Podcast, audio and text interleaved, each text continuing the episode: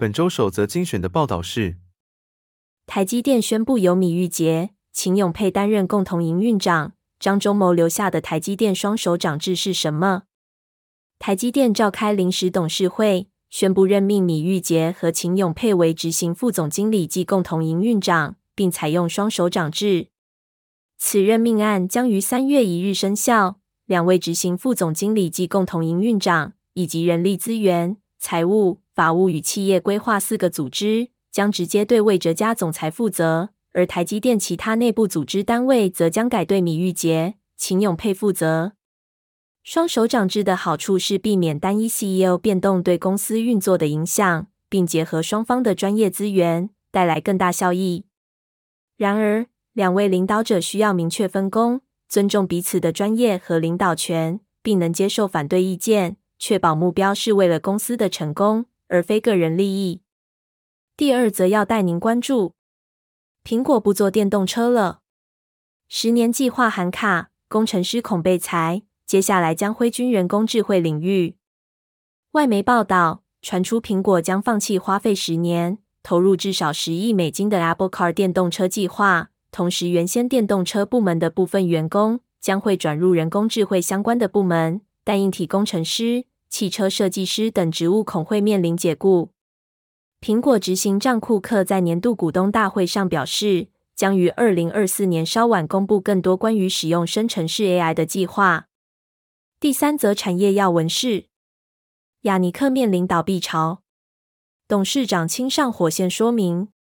雅尼克董事长吴志恩表示，雅尼克的营运状况正常，只是部分门市经营不如预期。因此决定调整门市布局。调整的原因包括长期缺工和高成本等问题。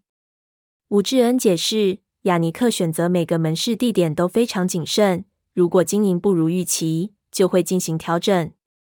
吴志恩表示，设置在捷运站等地点的贩卖机可以让消费者看到品牌和商品，增加购买意愿。目前，雅尼克已在全台设置了二十三个蛋糕贩卖机二代机站点，今年目标是在新增四十个站点，提升机台销售带来的营收。第四则新闻精选是：富邦董事长蔡明忠传闻将出售某某 TV，未来将由谁接手新频道？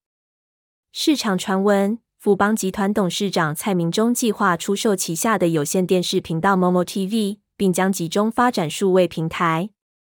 未来，Momo TV 将由博斯频道董事长王志龙接手，并扩大体育收视布局。消息人士推估，Momo TV 目前每年亏损一亿元。蔡明忠认为，传统有线电视逐渐被淘汰，因此决定转型数位频道。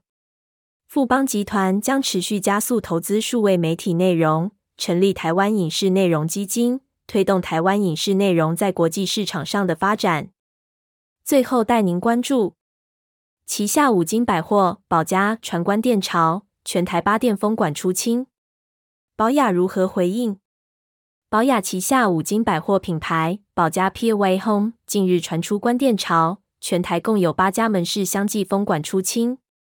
然而，宝雅回应表示，这些门市只是进行改装，并非结束营业，澄清并无所谓关店潮。